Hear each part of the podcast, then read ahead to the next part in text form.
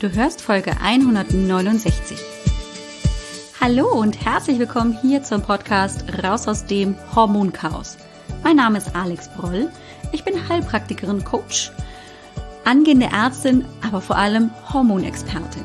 Es ist so schön, dass du hier bist, dass du eingeschaltet hast und wir wieder ein wenig Zeit miteinander verbringen können. Komm, lass uns gemeinsam schauen, was du tun kannst, um deine Gesundheit wieder selbst in die Hand zu nehmen. Ganz besonders, wenn deine Hormone aus dem Gleichgewicht geraten sind. Und dann will ich dich gleich mal fragen, wie ist es bei dir mit dem Haarausfall? Macht dir das auch ein bisschen Sorgen, dass tatsächlich mehr Haare in der Haarbürste sind, als du es gewohnt bist? Und ist das vielleicht schon Haarausfall? Und wie kann Frau mit Haarausfall ganz besonders in den Wechseljahren umgehen? Darüber wollen wir sprechen jetzt in dieser Podcast-Folge. Hi, willkommen zurück. Wie geht's dir? Wie waren die letzten zwei Wochen? Ich frage dich immer gerne und vielleicht beantwortest du dann auch so im Stillen einmal so, wie die letzten zwei Wochen waren. Vielleicht waren sie großartig, vielleicht waren sie auch echt anstrengend, vielleicht waren sie der letzte SCH, wer weiß auch immer. Ähm, manchmal ist es ganz hilfreich, mal ein bisschen zurückzublicken und einfach mal durchzuatmen und sich zu überlegen, puh, ja, wie war es eigentlich in den letzten zwei Wochen? Habe ich eigentlich mitgekriegt, was in den letzten zwei Wochen passiert ist? Habe ich vielleicht auch was für mich getan?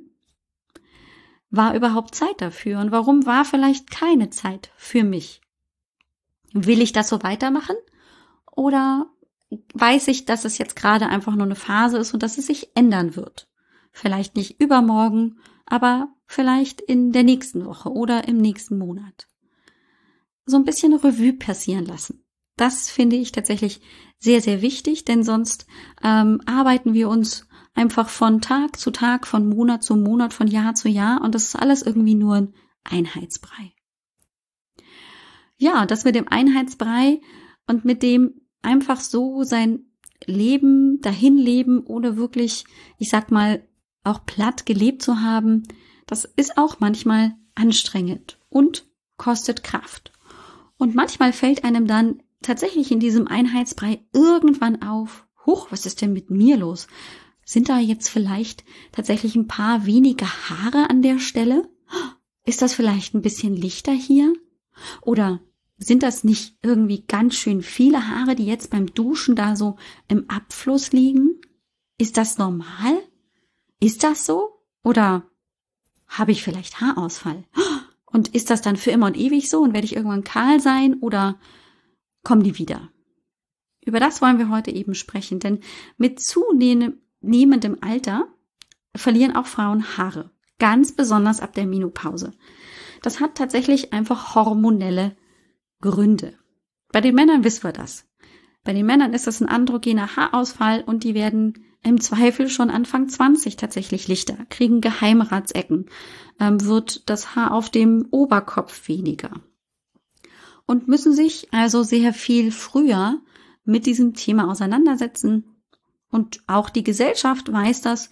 Und in der Regel sind gerade die Männer da ja auch oft sehr entspannt und denken sich nichts dabei. Wir Frauen tun uns da oft schon schwerer, oder?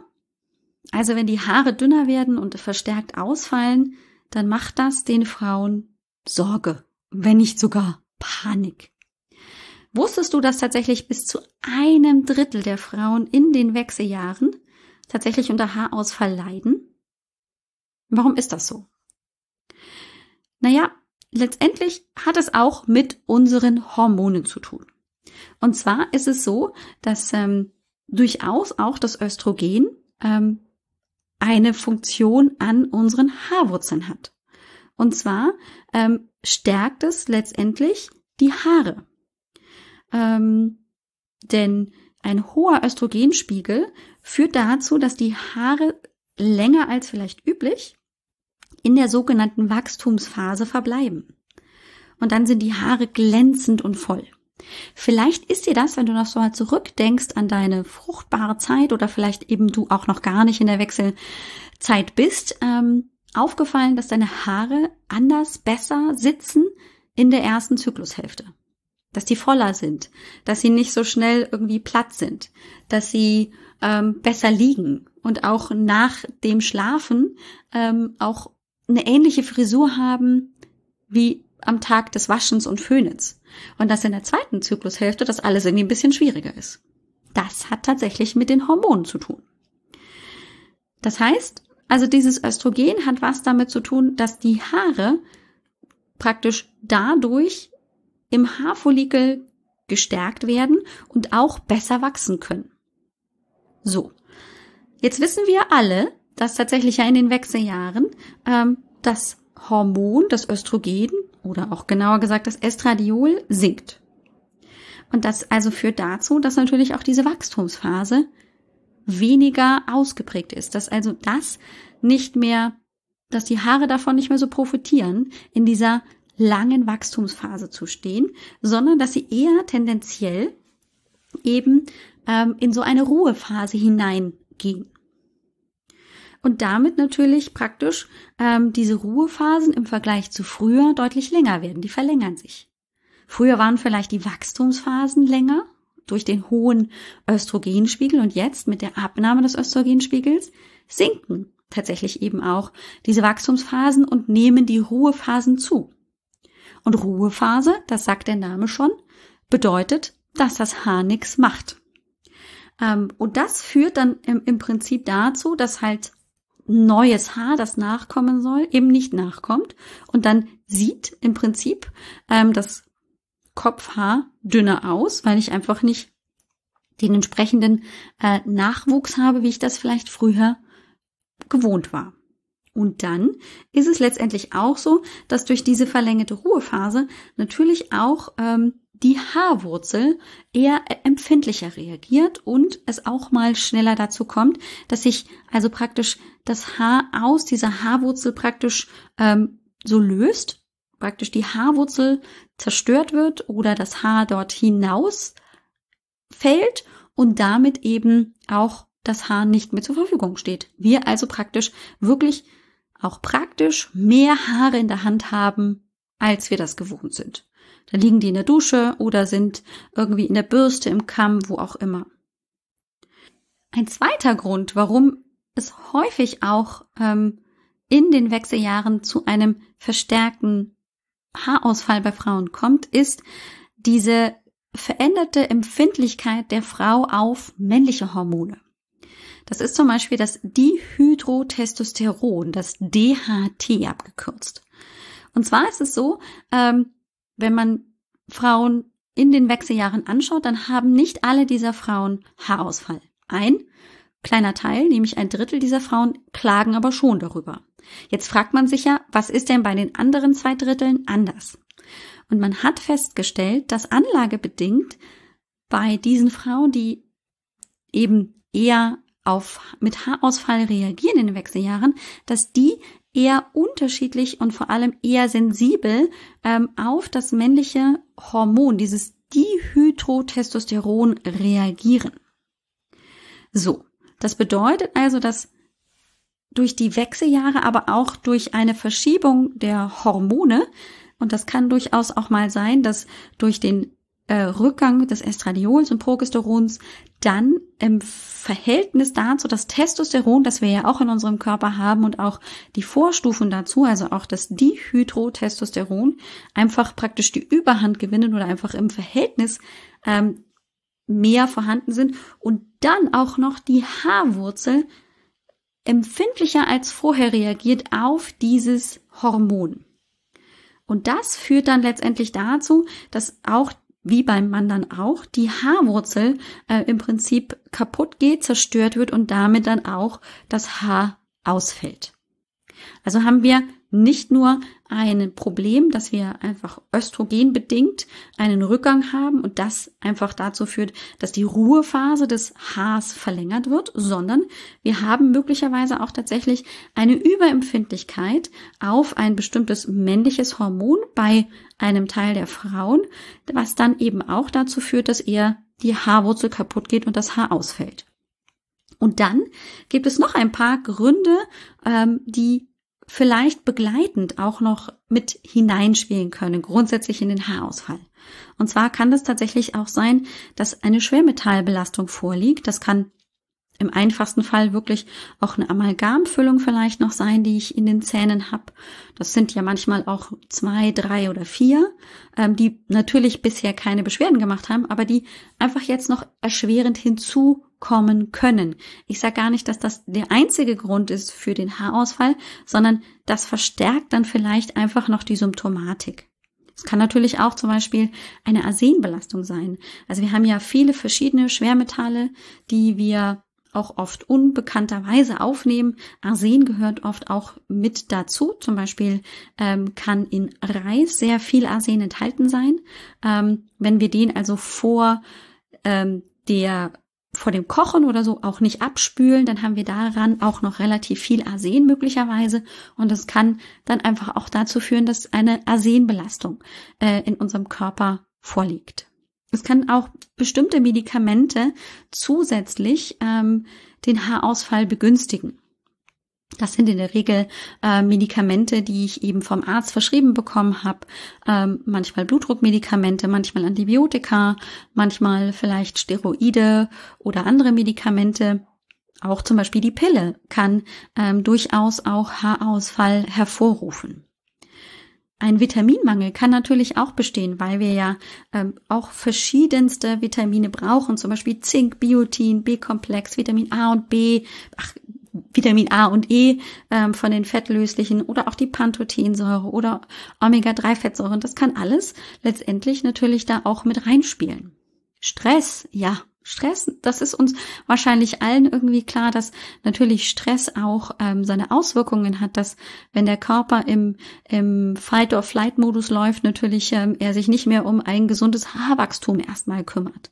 Ähm, das sind also alles zusätzliche Faktoren, die das praktisch nochmal verstärken können. Das wird letztendlich nicht der auslösende Faktor sein, aber in der Regel ist es eben auch nicht nur alleinig ähm, die Menopause an sich mit dem Rückgang der Östrogene, sondern eben ähm, zusätzlich vielleicht auch diese Überempfindlichkeit gegen bestimmte Hormone oder eben andere Anteile, ähm, die ich jetzt gerade genannt habe, die dabei auch eine wichtige Rolle spielen. So, was mache ich jetzt? Ich gehe oder vielmehr du solltest dann erstmal die Hilfe suchen. Und Hilfe kannst du dir natürlich suchen, zum Beispiel beim Hautarzt oder auch beim Heilpraktiker, ähm, um hier ein bisschen mehr auf die Suche der Ursachen zu gehen. Man kann zum Beispiel ähm, im Labor dann auch ähm, bestimmte Tests machen lassen, dass man zum Beispiel ähm, mal das Blut untersucht und guckt, zum Beispiel, wie ist mein Eisenspiegel oder man auch tatsächlich ähm, bestimmte andere Vitamine untersuchen lässt oder einfach auch Spurenelemente. Es ist übrigens so, ähm, dass zum Beispiel, wenn man den Eisenspeicherwert, den Ferritinwert bestimmen lässt, also nicht nur den Eisenwert, sondern den Ferritinspiegel bestimmen lässt, dass ähm, es auch hier bei Werten, die unter 40 Mikrogramm pro Liter liegen, die noch im Referenzbereich drinnen liegen, ähm, bei Frauen oft trotzdem schon ähm, es einen Zusammenhang mit diffusem Haarausfall geben kann. Was bedeutet das? Dass es eben wirklich so ist, dass ähm, obwohl ich noch im Referenzbereich mich befinde und offensichtlich kein ähm, jetzt massiver Mangel besteht, ähm, für eine gesunde Haargesundheit ähm, dieser verfügbare Eisenspeicher nicht mehr ausreichend ist. Man weiß, dass ähm, die Werte für die Frau besser so für den Ferritinspiegel bei größer 70 Mikrogramm pro Liter liegen sollten. Gut. Und wie äußert sich dann Haarausfall? Darüber haben wir nämlich noch gar nicht gesprochen. Es gibt nämlich verschiedene Typen. Es gibt eben Haarausfall äh, nach verschiedenen Mustern. Also, der Typ 1 bedeutet, wir haben kein oder nur ein ganz geringes Rückweichen der Haarlinie am Scheitel. Das heißt, die Haarlinie bleibt da, wo sie ist, aber mein Haar ist grundsätzlich leicht ausgedünnt. Das beginnt so ganz langsam und dünnt sich so ganz leise, still und heimlich aus. Typ 2 bedeutet dann, ich habe also eine deutlich verringerte Haardichte, es ist deutlich ausgedünnt und man kann auch wirklich sehen, dass ähm, die Haarlinie zurückgewichen ist. Das ist also kontinuierlich immer weiter nach hinten praktisch sich die Haarlinie verschiebt. Und Typ 3 ist dann ähm, so, dass die Kopfhaut wirklich deutlich sichtbar ist durch das ähm, ausgedünnte Haar. Äh, man kann einen relativ kahlen Scheitelbereich oft auch erkennen. Ähm, und der zieht sich dann aber über den gesamten Oberkopf. Also wirklich nicht nur an einer Stelle, sondern über den gesamten Oberkopf. Das ist einfach ähm, zur Einteilung ganz wichtig, weil man natürlich dann auch ähm, anhand des Typs auch unterschiedliche Maßnahmen, ganz besonders eben in der konventionellen Medizin, verwendet. Denn was kann man letztendlich tun? Naja, man kann schon einiges machen, was es gibt. Ähm, ähm, und das möchte ich dir gerade mal vorstellen. Also konventionell kann man mit Minoxidil arbeiten. Das ähm, erzählt letztendlich jeder Hautarzt. Das ist ein ähm, speziell ähm, für die Behandlung von diesem anlagebedingten äh, Haarausfall. Also wenn letztendlich meine Haarwurzel so empfindlich auf dieses äh, männliche Hormon, auf dieses Dihydrotestosteron reagiert, da gibt es eben dieses Mittel. Das wurde entwickelt ähm, und ähm, wird als Schaum oder als Lösung angewandt und sorgt dafür, dass also praktisch die Empfindlichkeit der Haarwurzel reduziert wird und gleichzeitig auch ähm, die Haarwurzel wieder besser mit ähm, Nährstoffen und auch mit Blut versorgt wird. Das heißt, einerseits nehme ich die Empfindlichkeit runter, andererseits versuche ich eben die Haarwurzel zu stärken, so dass also die aus dieser Ruhephase hinaus wieder in die Wachstumsphase gehen kann. Ähm, die Ergebnisse sind ähm, immer so ein bisschen ähm, für und wieder. Also es gibt da keine klare Linie, dass man jetzt wirklich sagen könnte, das hat einen durchschlagenden Erfolg. Aber es gibt auf jeden Fall Frauen, die darauf schwören. Dann gibt es ähm, auch noch die sogenannte thrombozytenreiche Plasmatherapie, die PRP.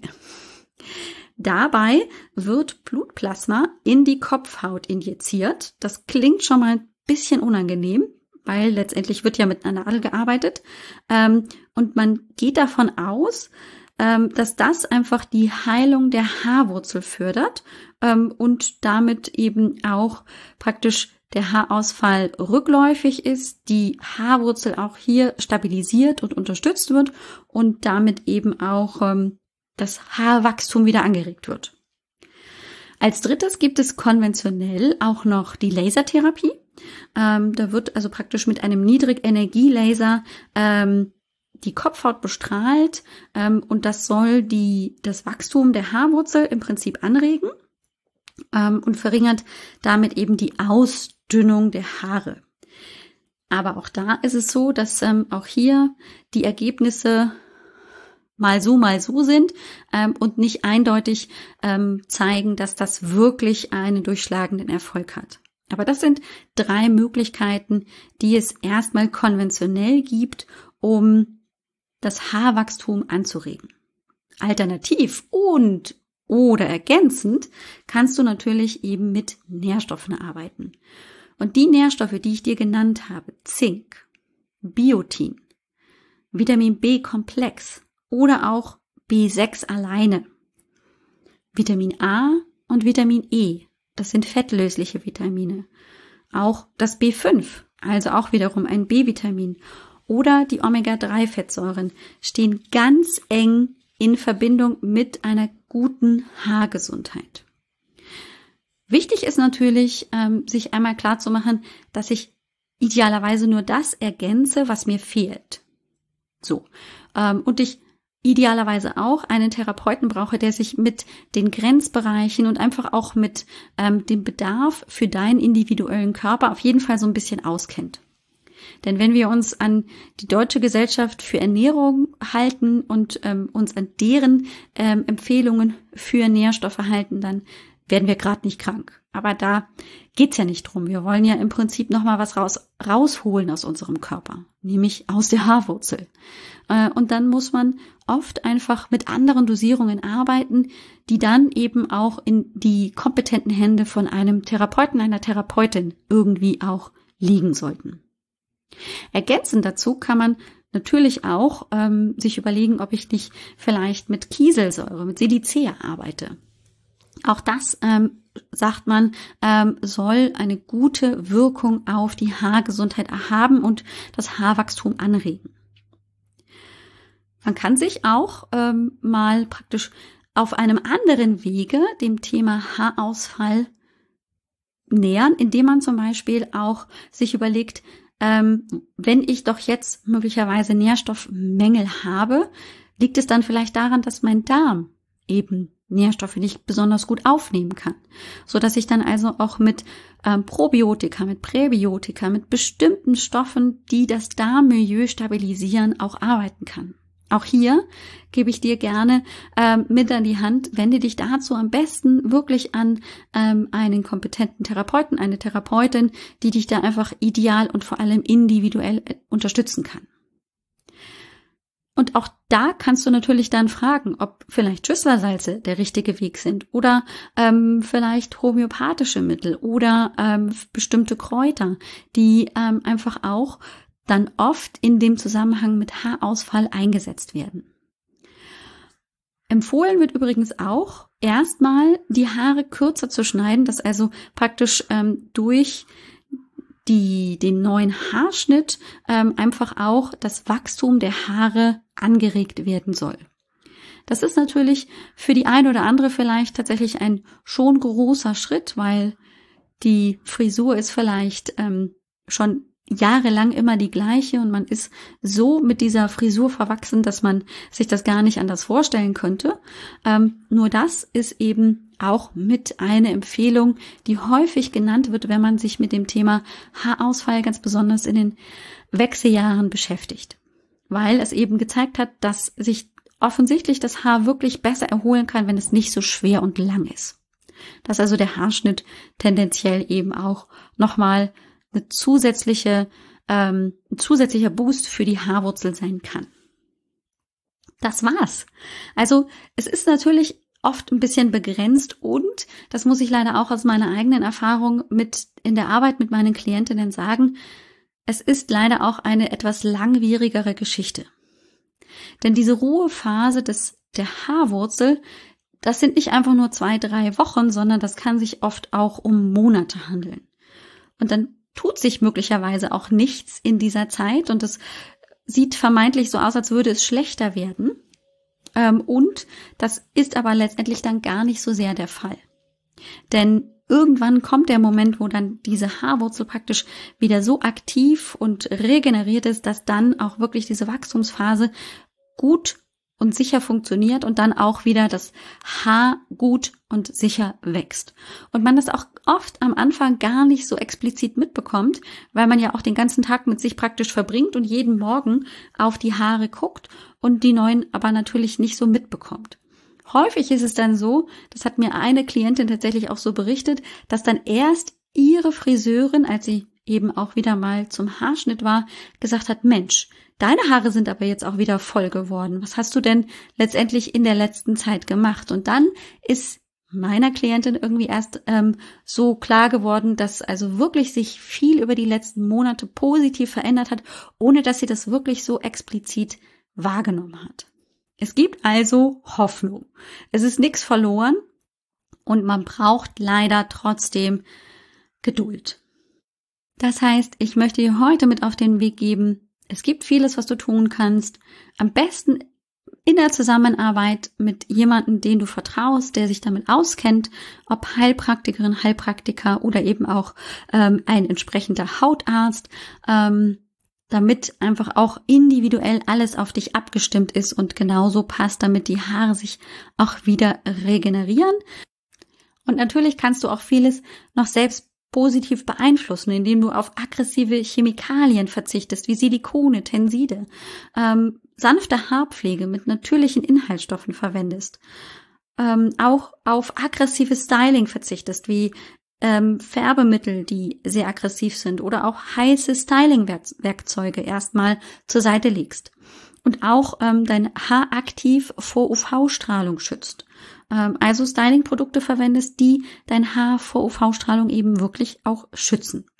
Das kann also dann noch zusätzlich ähm, das Haar einfach, das noch da ist, ähm, beschützen und einfach auch dass das neu dann kommt, auch stärken, ohne dass es gleich angegriffen wird. Möglicherweise ähm, ist der Umstieg auf eine Haarseife ähm, genau das Richtige, so dass einfach ähm, all die Silikone und Tenside, die ja in den Haaren einfach auch festgeklebt sind, ähm, auch langsam rausgewaschen werden. Das kann allerdings auch ähm, eine mühsame Geschichte sein, weil ähm, das Waschen oft ganz anders funktioniert und natürlich auch sich erstmal die Struktur des Haares auch ein bisschen verändert. Das wirkt oft ein bisschen spröder, ein bisschen schwieriger, nicht mehr so gut zu stylen ähm, und erfordert manchmal auch noch kleine Tricks, ähm, um eben auch so ein bisschen wieder ähm, ja ähm, Schutz und ähm, eben auch Styling letztendlich auch wieder in die Haare reinzukriegen. Aber es kann sich durchaus lohnen, auch auf andere Art die Haare im Prinzip zu pflegen. Gut, das war's von meiner Seite. Wenn du selbst noch Themen hast, die dich interessieren, wo du sagst, oh, ich würde wirklich gerne zu dem Thema, das mit meiner Menopause, mit meinen Wechseljahren, mit meiner PMS oder oder oder zu tun hat, ähm, gerne mehr wissen und finde dazu nichts oder möchte deine Meinung dazu haben, lieber Alex, dann schreib mir. Schreib mir gerne unter post@alexbroll.com. Ich freue mich auf alles, was ähm, dich interessiert ich recherchiere auch gerne und erzähle dir gerne mehr dazu. Und ähm, sonst lade ich dich natürlich auch sehr gerne ein, solltest du wirklich Interesse haben, mit mir auch im Hormoncoaching zusammenzuarbeiten, das gerne zu tun. Ähm, das können wir super gerne machen. Melde dich einfach ähm, und das kannst du ganz einfach machen, indem du das Formular auf der Seite www.alexbroll.com-kontakt ausfüllst. Das ist so ein kleines Kennenlernformular, wo du beschreibst, was ist dein Problem, dass ich mir schon mal so ungefähr ähm, vorstellen kann, was mich da erwartet und dann sprechen wir ähm, bei einem vereinbarten Termin ebenso 15 Minuten kostet dich nix, völlig kostenfrei, 0 Euro ähm, und ich lerne dich kennen, du lernst mich kennen und dann können wir gemeinsam ebenso überlegen, ist das das Richtige? Ich erzähle dir natürlich auch vor allem, wie ich arbeite. Das muss ja auch für dich stimmig und passen. Und dann kann das eben sein, dass wir zusammenarbeiten und wenn nicht, dann ist es auch in Ordnung. Also, wenn du daran Interesse hast, melde dich dazu sehr gerne. Das Einzige, was du eben dafür tun musst, ist diesen Anmeldebogen im Prinzip einmal auszufüllen. Das sind zwei Minuten, weil ich einmal deine E-Mail-Adresse natürlich haben will, um dir einen Terminvorschlag zu machen und ich einfach so ein bisschen frage, ähm, was ist denn letztendlich eigentlich deine Beschwerde? Okay. Ich wünsche dir tolle zwei Wochen. Wir hören uns tatsächlich in zwei Wochen auch wieder und dann möchte ich über ein sehr, sehr wichtiges Thema sprechen, nämlich den Lichensklerosus. Dazu gab es auch tatsächlich schon mal eine Folge ähm, und die möchte ich aber gerne noch mal ein bisschen updaten und noch mal über dieses wichtige Thema sprechen. Letztendlich geht es dabei, ähm, ist es eine Erkrankung, wo es zur Hautschrumpfung im Bereich ähm, der Vulva und im Bereich der Vagina auch kommt. Ähm, man ist ähm, oft als Frau dann sehr, sehr eingereizt und hat äh, eingeschränkt und hat, da war nämlich das zweite Wort, ähm, oft mit massivem Juckreiz zu kämpfen ähm, und kann sich das oft gar nicht erklären. Oft wird die Diagnose sehr viel später gestellt, als die Beschwerden bestehen. Und ich finde, es ist wichtig, auch darüber mal zu sprechen, damit du das nächste Mal vielleicht beim Gynäkologen oder so, solltest du dieses Beschwerdebild dann vielleicht so ein bisschen in die Richtung einordnen, auch konkret dazu nachfragen kannst. In diesem Sinne also alles Gute und bis bald und dann ciao ciao. Dir hat dieser Podcast gefallen? Dann wäre es großartig, wenn du diesen Podcast mit deiner 5-Sterne-Bewertung auf iTunes unterstützt. Und wenn du noch mehr über dein Hormonchaos erfahren willst, geh einfach auf www.alexbroll.com. Bis zum nächsten Mal.